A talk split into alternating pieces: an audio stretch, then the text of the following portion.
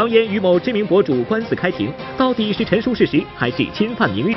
黄汉退出《原来非诚勿扰》，毒舌金星来顶替。赵普离职去向成谜，不出首秀献话剧。电视剧《五鼠闹东京》开播，奇葩道具尴尬了谁？古装剧特效桥段花样百出，是特效还是特搞笑？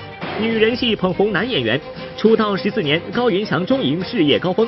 搞笑视频火遍网络，他又有何魅力打败胡歌，成小 S 新偶像？曹云金和某剧组合同纠纷案开庭，谁先违约成案件关键点。北电复试开考，关晓彤轻装上阵信心足，背水一战只为圆父亲的北电梦。许仙杨康穿越相逢，一曲老歌引感慨。无限五虎常相聚，苗侨伟调侃刘德华竟是女儿奴。美人鱼毛毯网络走红，罗志祥邓超上演买家秀，看还有哪些爆火同款？更多内容尽在今日每日文娱播报。嗨，大家好，欢迎收看我们正在为您直播的每日文艺播报，我是陈阳，好久不见。那节目一开始呢，还是要提醒大家，别忘了参与我们的摇一摇送大奖。那我想呢，这个规则大家都已经非常的这个熟悉了哈，呃，那就是在我们的屏幕下方，只要出现微豆宝宝的时候呢，您就赶紧拿起手机，在一百秒的时间之内，您就有可能呢会获得我们送出的现金大礼或者是实物大奖。另外呢，本期的惊喜大彩蛋，当当。当当，就是关晓彤的二零一六年官方台历一份，希望大家多多参与。现在呢是这个年也过完了哈，大家也该处理一下自己手头上的事情了。那么就在昨天，唐嫣和她的经纪人起诉某知名博主侵犯其肖像权和名誉权的这个官司呢，就正式开庭了，并且呢，在这个庭审结束之后，这个博主还发表了一篇长微博，曝光了在庭审期间的一系列证据。那我们也去关注一下。亮点在于唐嫣女士的身份证号。关于节目里唐嫣女士改年龄的事情，应该以后没什么好争辩了的吧？就当唐嫣接受了1986年的设定之后，呃，糖糖你是，你也是属虎的。诸多反驳的证据便纷纷涌现。唐嫣女士的经纪人季如锦女士的真实名字叫做季艳艳。季女士做歌手始终没有大火，可能还是和艺名有关。如果用季艳艳的原名，肯定火啊。作为被告，说起昨天开庭的侵权官司，该博主依旧是调侃吐槽。之所以被唐嫣和经纪人季如锦起诉侵权，都是源于去年制作的一期视频节目。该节目盘点了唐嫣每到宣传期就会炒作话题博眼球的行为，更指一直塑造的傻白甜的形象。是拜经纪人季如锦的不合理规划。好死不死的是，在娱乐圈努力打拼、累到心脏抽搐、靠口香糖补充体力的唐嫣，却碰上了一个比猪还蠢的经纪团队。去年八月份，唐嫣工作室曾发微博警告过，或将采取法律手段。那个新闻都是一看就没有任何可信度的。请你立即删除对我公司艺人唐嫣的污蔑和诽谤，并在微博公开道歉。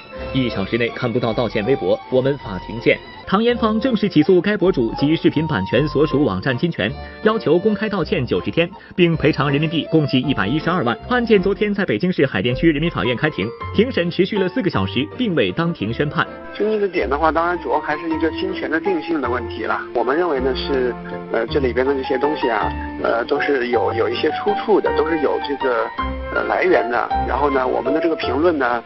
呃，也是这个，呃，没有超出呃一定的这个限度的，还是可以这个容忍和接受的。案子审理当中，我们相信法律会公正的判决，等结果吧。嗯，那这个案件的结果呢，我们也将会继续为您关注。来说说一直都在陪伴着我们的知名相亲节目《原来非诚勿扰》啊，一晃呢，这档节目已经有七年的时间了。而其中的那位心理学家黄汉呢，也一直都是铁打的嘉宾。不过最近呢，他却宣布自己要退出这个节目了。与此同时呢，又有消息说顶替他的将会是有着毒舌之称的金星。那真的是这样吗？黄汉老师陪我们这个节目走过了六年，今天是他在这个节目。最后一期，我并没有把这次作为告别，我把它作为一个赞美。明天早上起来，我真的可能会唱两首诗，毕竟是六年的时间。作为社会心理学博士的黄汉，一直是相亲类节目《原来非诚勿扰》的点评嘉宾，因此他的突然退出，也让许多观众十分不舍。黄汉老师是我心目中一百分丈母娘的标准哦。黄老师，敬您一杯茶。黄老师，请喝茶。这个不意味着我喝了茶就要做你丈母娘吧？在黄汉退出的同时，一则金星即将接档加盟的消息迅速在网上引起轩然大波。与黄汉总是娓娓道来的风格不同，金星则以毒舌著称。消息一出，网友们纷纷表示十分期待金星犀利点评女嘉宾。金姐，快去给那些矫情女正正三观吧！换金星就没人相亲了，换了我啊，就没有敢来作秀和混脸熟的了。我有没有时间去还是回事儿呢？我们有看到，就是新闻说金老师会接《非诚勿扰》。啊，不好意思，他在拍戏。嗯，不好意思，这边我不方便替他回应。金星是否要接棒黄汉加盟节目还尚未可知。不过走进七年这样的原来非诚勿扰即将经历变动已成定局。从孟非、黄汉、乐嘉铁三角组合，到乐嘉退出，黄磊、陆毅、佟大为等男嘉宾加盟，再到黄磊成为固定班底，节目一直在经历变动。倘若金星加盟，节目风格也许将变得更为犀利。出个轨，别整的好像你还挺受委屈似的，好不好？就你会做 PPT 呀？这种渣男，不对。连男人都算不上，就剩下一个字：渣。播报点评：如果金星加盟，也许孟非和黄磊需要着手准备保护女嘉宾了。都说啊，现在是一个看脸的时代，但是呢，我觉得现在随着科技的发展，让自己的脸变漂亮，真的是没有那么难的一件事情了。但是如果你想拥有健美的身材，那还真的是得好好的下一番功夫。您看，最近呢王珞丹就凭借着有型的身材获得了某运动品牌的代言，这下子呢，又能鼓励自己啊，好好健身，又可以赚钱，真的是一举两得。呃，我之前有练过马甲线，然后包括因为我拍戏拍呃破风的时候骑单车，所以自然而然的就对于身体的要求会比较多。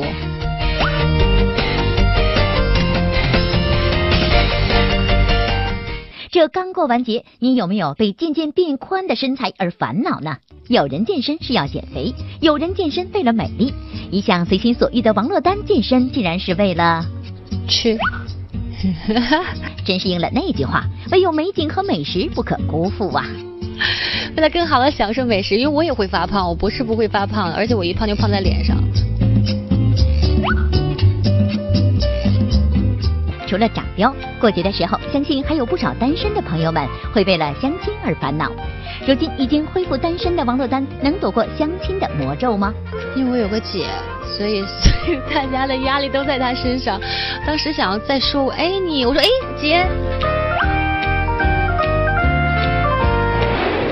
我觉得我很坏，把所有的那个压力都转嫁到他身上。我太爱我姐了，因为这个。因为我想当她的伴娘，所以我还是等到她结婚之后我才能结婚。因为结完婚，呃，家里的习俗就是结完婚的女孩子是不可以给别人当伴娘。播报点评：要想过节没烦恼，学习落单不可少。再来说说章子怡，自从去年的十二月她生下了女儿醒醒之后呢，她就很少在公开场合露面。不过呢，就在昨天，她在自己的微博上发了几张照片啊。从照片上我们可以看出，哇，她的身材真的是恢复的相当快，并且呢还愈发的童心未泯起来。影视圈中很多女演员在生完宝宝后丝毫没有变化，你看章子怡就知道了。她在去年十二月生下女儿小醒醒之后就鲜少露面。昨天她在微博上发布了几张照片，从中可以看到产后积极练瑜伽的章子怡不仅身材恢复如初，还童心未泯地玩起了女儿的气球。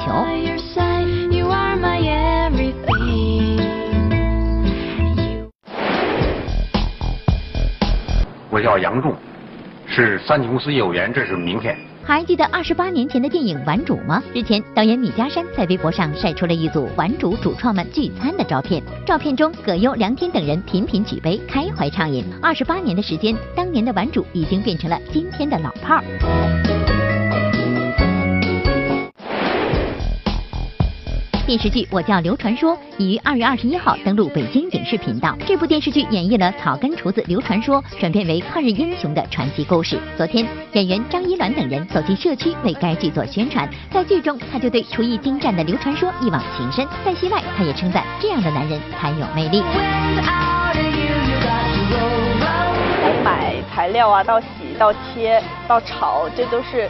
呃，很花心思的，也是一份爱嘛。我觉得男人会做饭很有魅力的哈，郭老师。主要对得起胃对。已在全球七十个城市演出过的加拿大人马舞台秀 Kavilia 舞马将于今年四月二十八号登陆中国。这是中国文化企业第一次以版权购买形式引进的世界顶级剧场作品。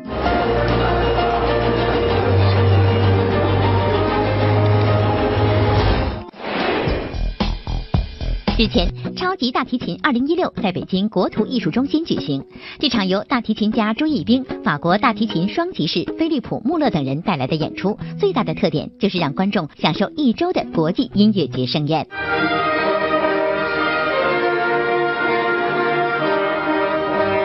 赵普离职去向成谜，复出首秀献话剧。电视剧《五鼠闹东京》开播，奇葩道具尴尬了谁？古装剧特效桥段花样百出，是特效还是特搞笑？女人戏捧红男演员，出道十四年，高云翔终迎事业高峰。搞笑视频火遍网络，他又有何魅力打败胡歌，成小 S 新偶像？曹云金和某剧组合同纠纷案开庭，谁先违约成案件关键点？北电复试开考，关晓彤轻装上阵信心足，背水一战只为圆父亲的北电梦。许仙杨康穿越相逢，一曲老歌引感慨。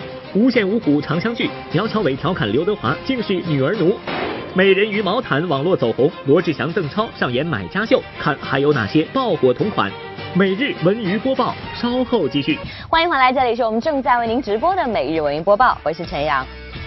近日呢，由我们北京电视台和上海东方卫视主持人联袂主演的话剧《霓虹灯下的哨兵》正在紧张的彩排。那我们这些人当中啊，有一个人的动向是备受大家的关注，他就是赵普。来看看他最近都在忙些什么。春妮儿临走的时候啊，把这个针线包交给了我，叫我藏起来。可是我觉得还是还给你好。金少年，您就别戳俺的心了。我们俩很巧哈，你当过兵吧？我也当过兵，所以这次在戏里我们还是军人。呃，但是呢，我官儿比他大这次。呃，我是指导员，我排长陈喜。赵普自去年从央视离职后，一直没有公布新的动向。这次出演话剧，也是他告别主播台后第一次公开露面。他和我说：“陈荣，我的动向是大家很关心的，发布会我一定要来说一说。”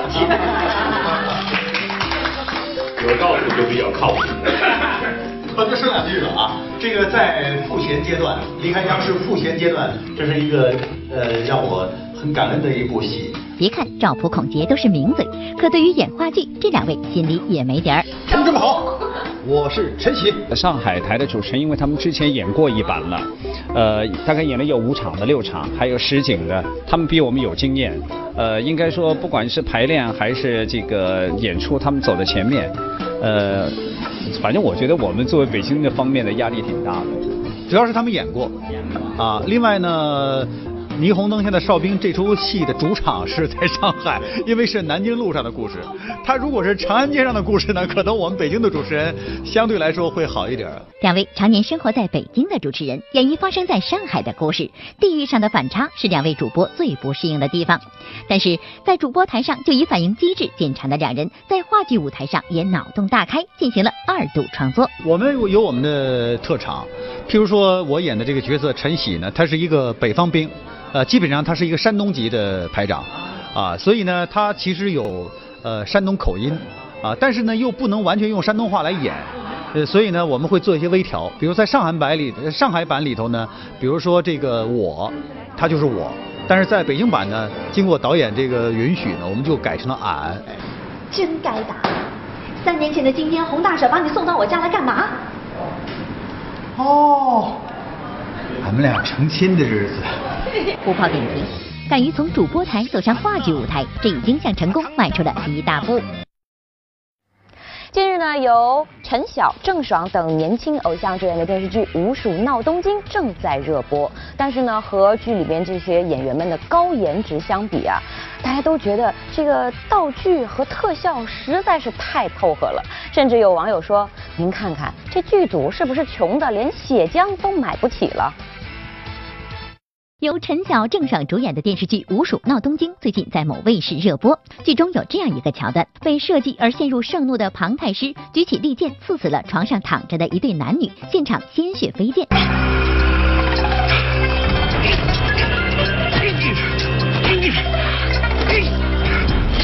等等等等怎么看这飞溅的不像液体呀？慢放一下我们再仔细看一遍。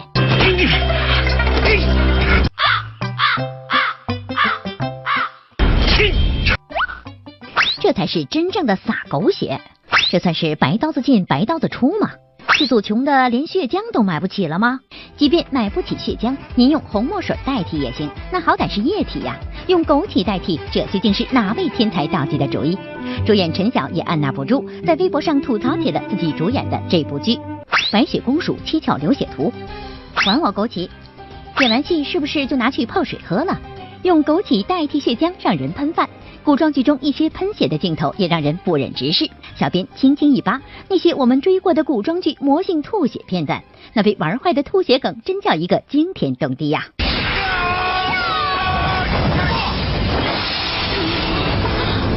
血袋也要一起吐吗？绿色的血是个什么情况？还有前不久播出的《花千骨》，一个白子画吐血，可以从三十一集一直吐到四十一集，在这十集的剧情里，白子画吐血喝血，花千骨放血补血的循环，完美演绎了一个吐血演员的自我修养。经常喝那个红豆汤，所以补血，直接流血给吐。呃呃，这种古装这种角色嘛，就这种桥段会比较多了啊，但是呃这个。我也是尽力做，尽量把它做到最好。除了道具上的不严谨，还有的戏在特技上制作粗糙。不信，你看于正版《神雕侠侣》，敢问这孤儿的胳膊到底是怎么断的？就不可能嫁给这种不可一世的人！特效成渣，还我神雕！五分特效啊！很多技术上的东西，嗯，我们没有办法去控制。然后。呃，我承认，呃，在断手还有刚才看到的一些特效上，会觉得有点不是很真实哈，比起好莱坞的大片来说。同样是古装剧，有的成了笑话，有的却成了经典。比如《琅琊榜》，不仅在服装、布景、道具上精雕细琢，在摄像上还讲究对称、三分、黄金比例等构图法。正是在细节上的极致讲究，才成就了这部经典。暗香有福。去临江。要拍的是内容，怎么拍？各个部门在一起开会。但其实很多的制作团队都希望说去压缩资金，嗯，把戏完成。但是这个团队不是，这个团队希望能够付出更多的，把戏做到最顶端。播报点评：细节决定成败，愚弄观众必将作茧自缚。播报摇一摇，惊喜全来到。那在接下来的时间之内呢，大家千万不要忘了参与我们的播报摇一摇送大奖，还要记得给在片子当中出现的演员或者歌手点赞哦。好啦，接下来的时间呢，我们要为电视机前的女性观众朋友们送一点福利了啊。自从这个《芈月传》播出之后啊，哎呀，有一个男演员可是火了，那就是高云翔，他就是义渠君的扮演者，很多人喜欢他。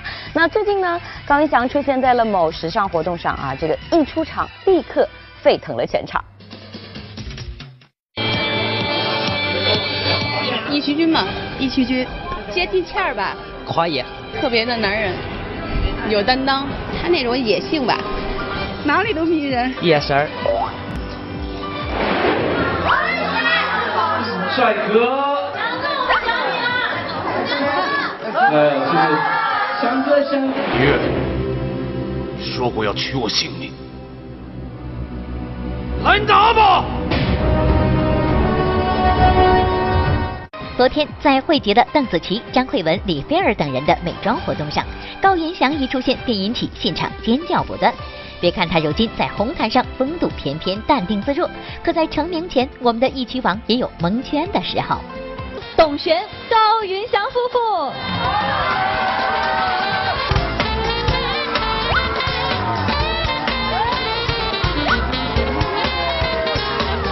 最大的变化就是现在戏路比以前更宽了。导演跟我说过，说让我拍完《芈月传》之后不可以再去，接戏要谨慎。导演也导演也问过我，当时说《甄嬛传》的时候你在哪里？导演说觉得好像是那个呃适合果郡王。今年三十三岁的高云翔已经出道十四年，他终于在去年迎来了自己演艺生涯中最重要的一个角色《芈月传》中的义渠君。义渠君现在到底有多火？听听下面的歌就知道了。老婆和公子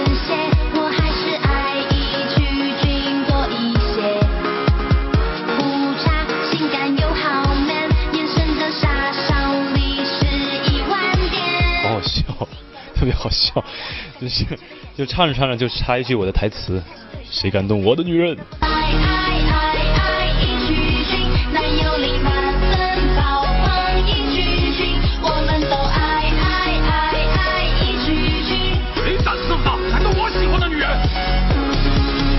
有人曾对女性观众做过一个调查，在芈月的三个男人子歇、秦王和义渠君中，你最喜欢谁？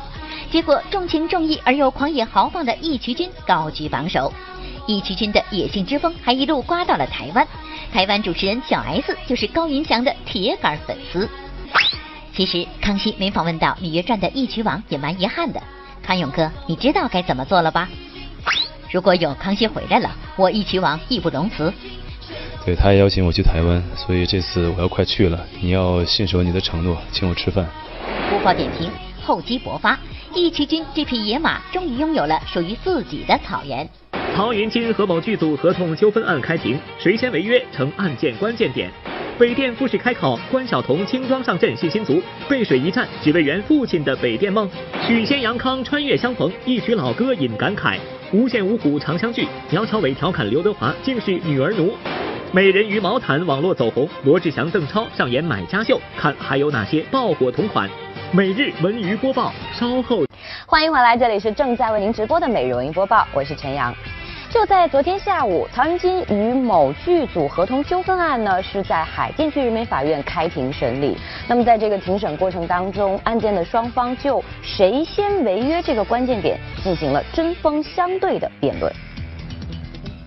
第二期款项到目前为止仍然欠付十万元。他呃就是所作所为吧，啊这些呢对我们的拍摄造成了呢很大的影响。曹云金与爱神剑剧组互相状告对方合同违约案，昨天在海淀区人民法院合并开庭审理。这起合同纠纷案还要从去年十月份说起。当时有微博爆料，曹云金在某剧组耍大牌，进组第一天便遭到解雇。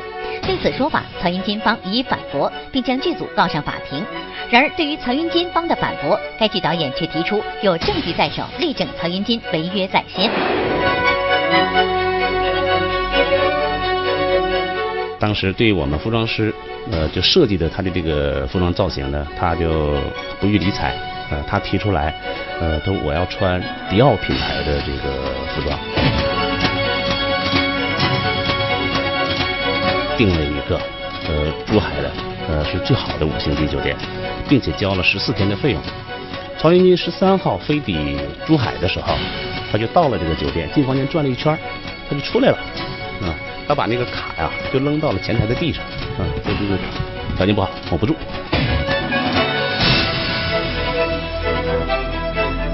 深圳调来一个房车，他呃坐这个车之后呢，他又提出来，他说他说这个房车不行，啊，我腿伸不开，呃，我我我不要这房车。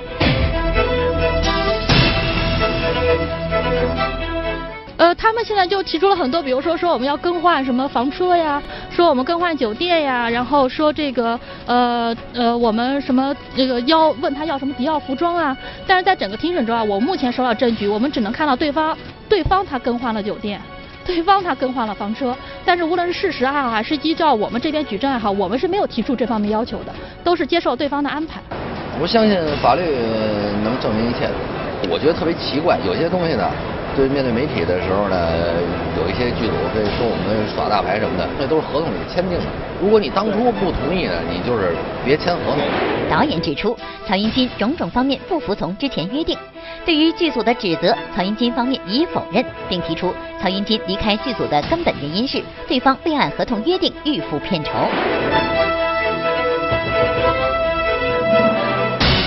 第二期款项到目前为止仍然欠付十万元。呃，但是曹云金先生呢，就是在这个没有足额付款的情况下，仍然提前一天到达了拍摄现场，并且当提前一天进组。是因为就是说我那个月额度啊，公济私账户只有五十万，那么曹云金呢，其中有十万呢，正好是第五十万，这这五十万他当天就收到了。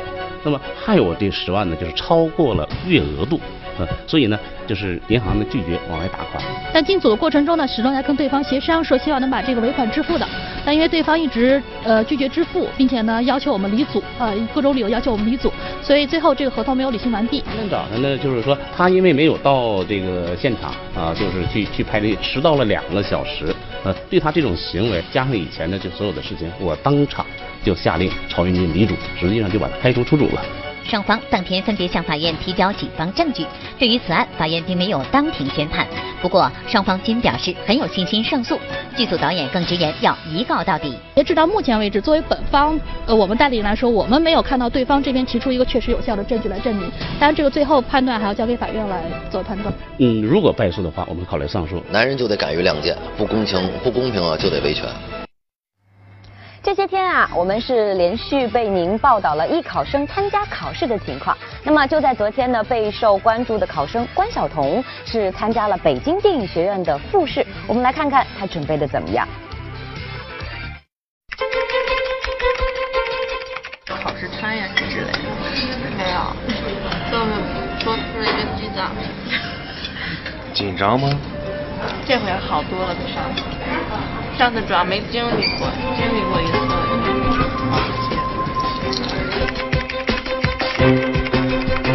怎么样啊，小彤？现在？啊，现在这回我准备好了。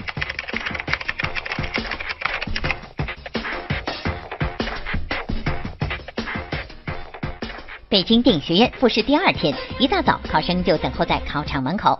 备受关注的关晓彤，其实是前一天才从横店赶回北京，进行简单突击训练后，轻装上阵参加考试。相对于初试时的战战兢兢，面对复试，关晓彤已经淡定了许多。啊，这次比上次就是稍微的不那么紧张了。然后今天都就是展示了哪些？啊，展示了朗诵，还有舞蹈。啊，嗯。然后感觉怎么样？感觉我觉得还挺那什么。老师老师有说什么？没有。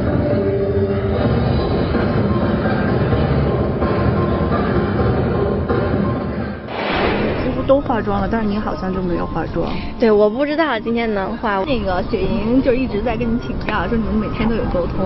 对，对我们两个经常，我老师我我老说跟他撞在一起，一天考，老师没这个机会。我还等着他传授我呢，没想到老师我在他前面。经过上一轮初试，七千六百三十一名考生中，共有两千零三十九名进入复试，淘汰率高达百分之七十三。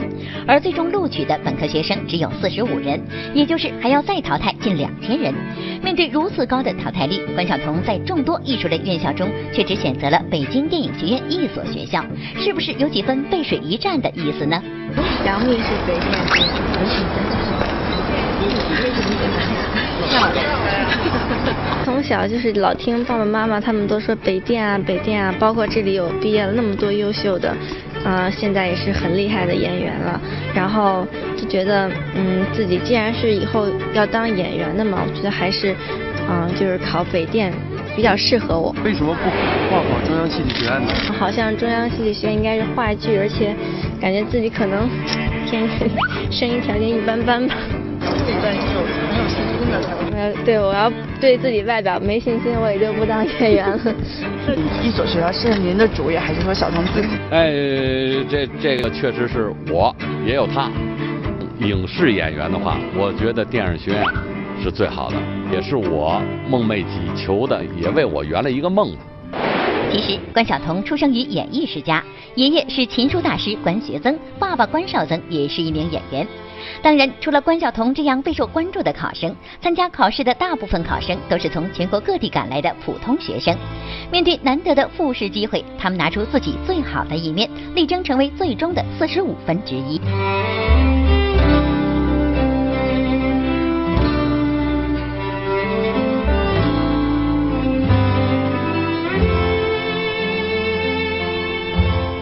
准备了多久啊？那两年吧。觉得颜值高的都应该来这儿。不报点评，不管结果怎么样，有追逐梦想的经历就是一种胜利。许仙杨康穿越相逢，一曲老歌引感慨。无线五虎长相聚，苗侨伟调侃刘德华竟是女儿奴。美人鱼毛毯网络走红，罗志祥、邓超上演买家秀，看还有哪些爆火同款。每日文娱播报，稍后继续。我们正在为您直播的每日文娱播报，我是陈阳。近日呢，电影《纽约纽约》是在北京举行了发布会。呃，主创阮经天、苗侨伟和叶童等人纷纷出席。虽然说呢，在这部电影当中啊，苗侨伟和叶童只能算是超级大绿叶，但是当他们出场的时候，当熟悉的音乐响起，还是引发了大家满满的回忆。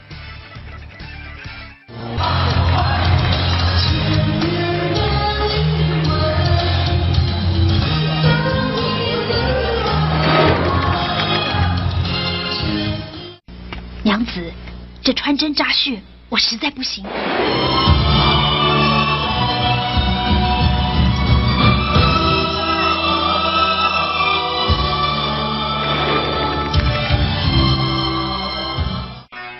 不错，父王这次请大家来是想共商大事。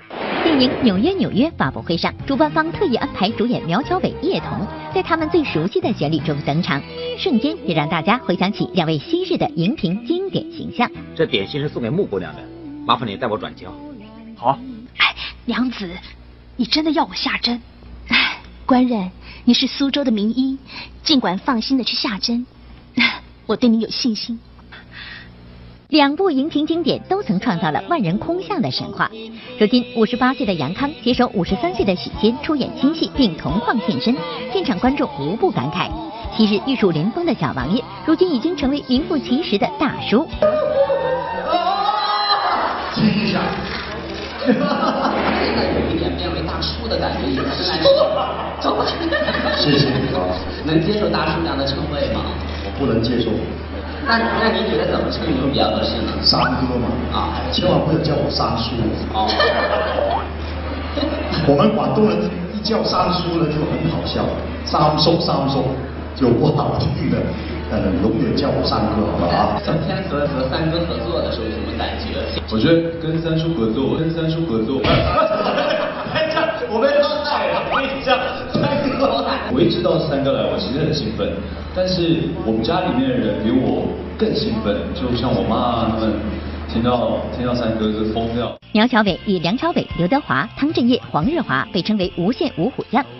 一九八八年，在电影《江湖接班人》中，苗侨伟饰演退休江湖大佬三哥，从此三哥成为苗侨伟的昵称。三十年来，五虎将各有际遇，但是苗侨伟、刘德华、黄日华的兄弟情有增无减。上个月，他们还一起携家带口外出郊游。朋友如梦，难得知心几经风暴，为着我不退半步。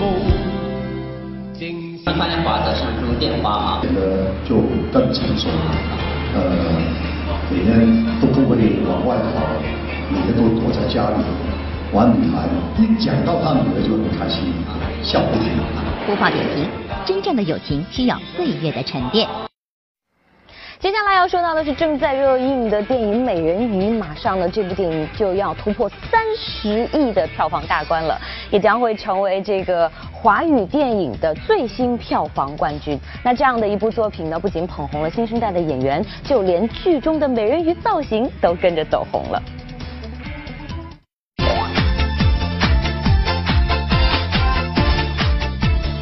找着也想当美人鱼了，哇！罗志祥这是要从八爪鱼变身为美人鱼吗？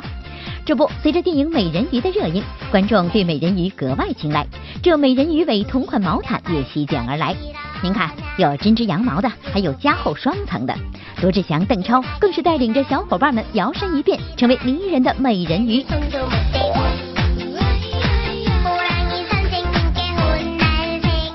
这一个个穿着美人鱼尾的毛毯，简直是迷死我了！看完美人鱼，我也想买一条美人鱼同款。电影中衍生出来的同款已经不是第一次引领潮流了。去年上映的电影《捉妖记》中，大家因为对戏中头上长着一片草的胡巴过于喜爱，不知从什么时候起，头上长草竟然变成了流行。走在路上一片绿油油，简直提升了城市绿化面积呀！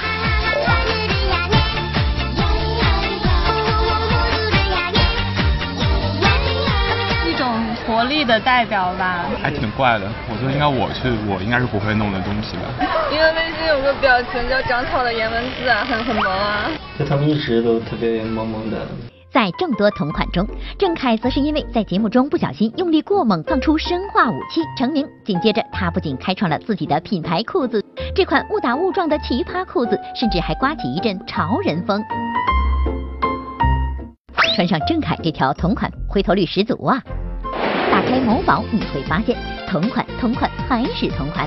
您瞧，这有花千骨古装 cos 汉服、芈月太后服、梅长苏披风斗篷、张馨予东北大花袄、王菲贝斯版羽绒服、冯小刚老炮中的军绿呢子大衣，以及汪峰同款眼镜贴，甚至还有冰雪女王各种版本呢。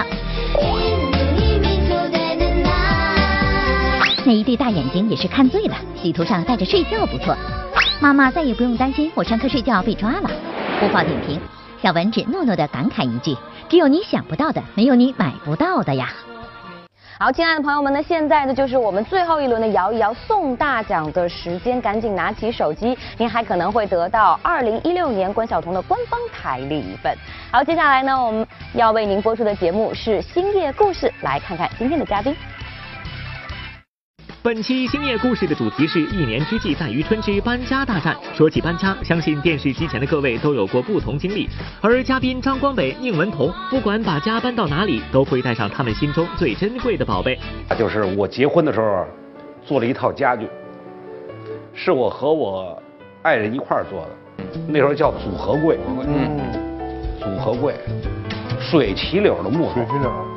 关键是请了。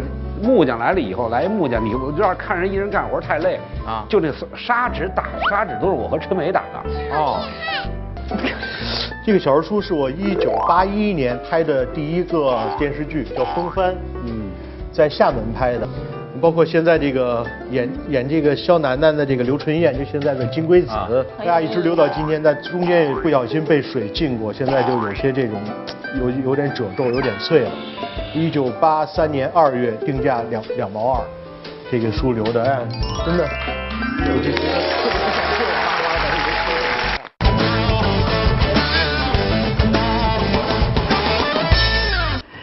小强。你们怎么又来了呀？我们来看看孩子，光耀可是第一次来呀。给孩子送点东西。来，进去进去。哎呦，看到奶奶来高兴了是吧？刘母和刘光耀来到于小强家中看望毛毛，刘母打算给于小强一些抚养费，于小强并没有打算接受。正在推搡时，碰巧鲍佳明回家看到这一幕，愤怒的鲍佳明直接抱着孩子离开了。于小强该怎么解释这个尴尬的场面呢？